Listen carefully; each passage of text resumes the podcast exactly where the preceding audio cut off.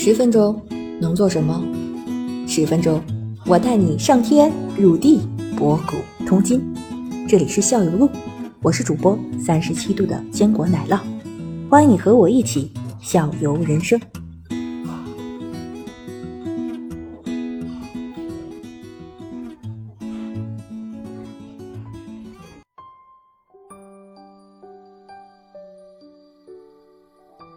Hello，大家好，欢迎大家来到我们下午录的直播间，我还是三十七度的坚果奶酪，在这里等着大家了。今天呢，啊，我们直播间还有老朋友子欣同学，子欣同学跟大家打个招呼啊。嗯，大家好，我是子欣。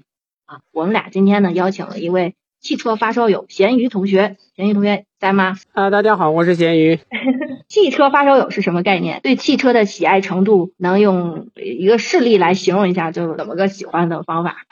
这个嘛，就像钓鱼的人有点空闲就想钓鱼一样。我是业余时间很用在了这个了解汽车上。了解汽车上，好的。好的，我们来聊一下今天的那个话题是怎么产生的啊？今天这样，我们那个请到那个咸鱼同学来聊汽车，是因为子清同学准备换车了。哦，然后呢，呃好久了所以说，所以说这这期节目呢，我们来聊的时候呢，不是说为大家呃过各位听友来推荐什么，而是这就是针对子清同学的换车需求，我们来聊一些自 新的对，我们在聊一些在选车过程中要注意的事情。另外呢，其实呢，我还有一个目的，就是说顺便鼓励奶酪同学把他们家的车也换了，因为他那个车已经在高速上趴过好几次了。一次一次，非常危险。对对，是要换一下。那个咸鱼同学，嗯我们先有个问题，就是说，呃，这几年开始新能源车那个趋势要比那个油电的车要猛。那你觉着我们要下一步换车的话，新能源车怎么考虑？这个其实吧，我觉得需要分情况了算。我觉得首先是要关注您的预算和用途，然后呢，要结合您当地的情况来做抉择，做抉择。其实呢，我决定就是说，在换车的时候呢，我就决定，就是新能源车以前我是不怎么考虑的，因为那个这个里程焦虑这个问题还是非常明显的吧。尤其是我们在那个就是市区来居住的情况下，都是那种老旧小区，它这个充电桩这个匹配非常的稀缺。然后那个时候呢，我就觉得这个新能源车呢可能不太适合。然后现在呢，我发现有这么一两款车呢，它就是它的标牌叫做混动。然后这种情况下呢，就是说，是不是又可以油又可以电？这样可能我感觉焦虑问题可能能缓解一些。然后这在这一点上，咸鱼同学怎么理解？呃，里程焦虑这个事情，当下的话，油电混动确实是很好的解决了这个问题。如果您的这个生活环境，比如说附近没有快充桩，或者说家庭不方便安装这个，因为电力的问题不方便安装这个快充，那如果只有一个车选择的话，就是家庭只能拥有一辆车的话，那油电混动当下确实是一个很好的选择。那么现在这个油电混动这个技术现在怎么样？成熟吗？呃，目前的话，因为它油电混动其实分很多种啊，就是常规的，比如说常规的习业内习惯叫弱混的，就是以丰田为代表的那种小电池，这种浅充浅放的这种，一般业内习惯叫弱混。还有呢一种就是这边国产比较强势的话，就是插混，就插电式混动，就是它可以通过充电桩给电池充电，它的典型特点是电池比较大，是相对于弱混来说，相对于丰田的那种只有两度电的小电池来说，它叫插电式混动，它这个电池相对比较大，一般的话，呃，都有二十度电或者说十几度电，能支持你纯电，就是没有其他动力情况下，纯电可以至少可以运行几十公里这样的，至少是几十公里这样的情况。插电呢，它有好有好多种插电中，因为它既有电力驱动，有一个电动机来驱动，通过电力驱动，还有传统的这个内燃机，就是所谓的发动机来驱动。它通过它匹配不同的这个呃驱动力，比如说也可以纯电行驶，也可以纯油行驶，然后也可以混合。它这样的话，实现了比如说您就完全没有电的情况下。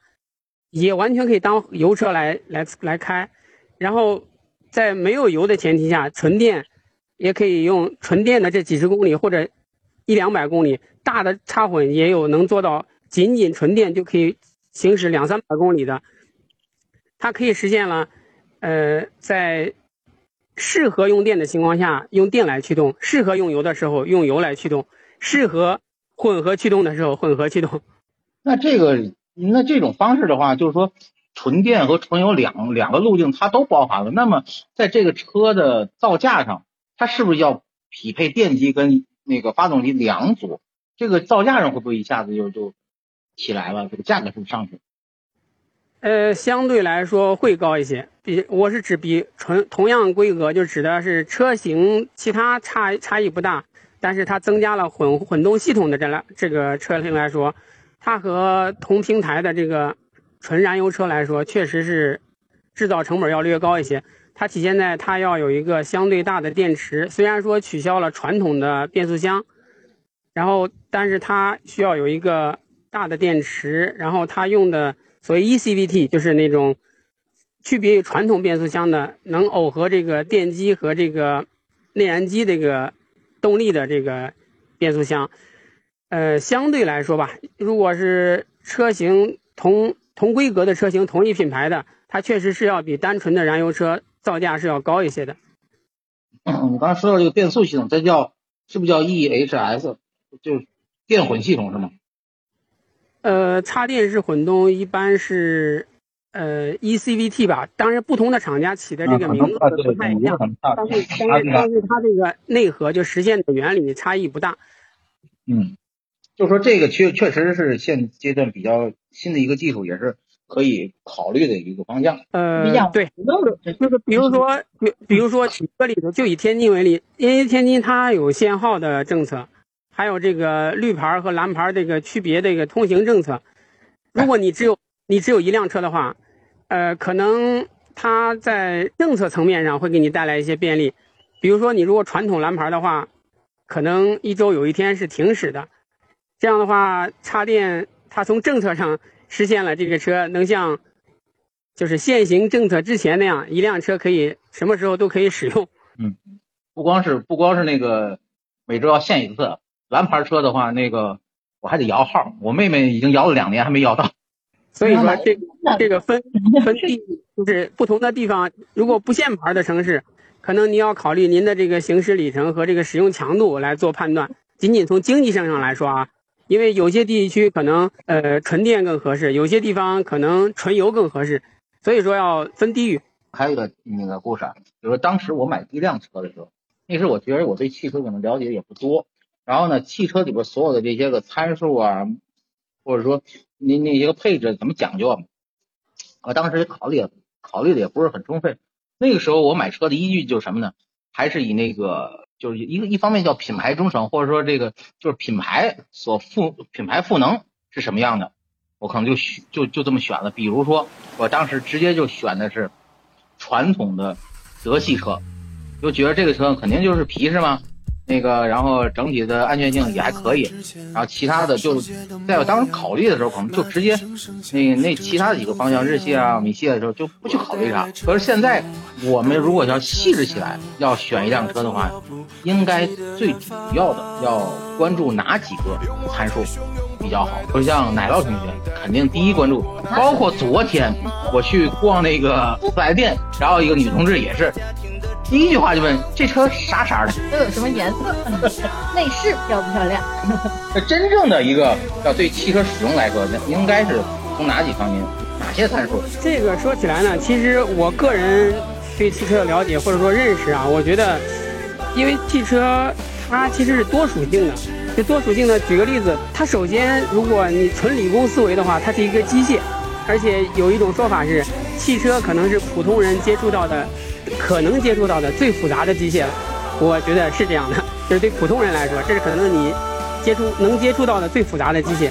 这是从它内核来说，它是一个机械，因为它要动起来，它要实现你从 A 到 B 的这个移动。然后呢，但是它又有就是一个家居的属性。举个例子，它因为要承载你或者你的家庭成员。这样的话，它的比如说像刚才您说的，女士对于女士来女士来说，这个是这个。等一下，稍等一下，稍等一下。好的，把这句话重说一遍。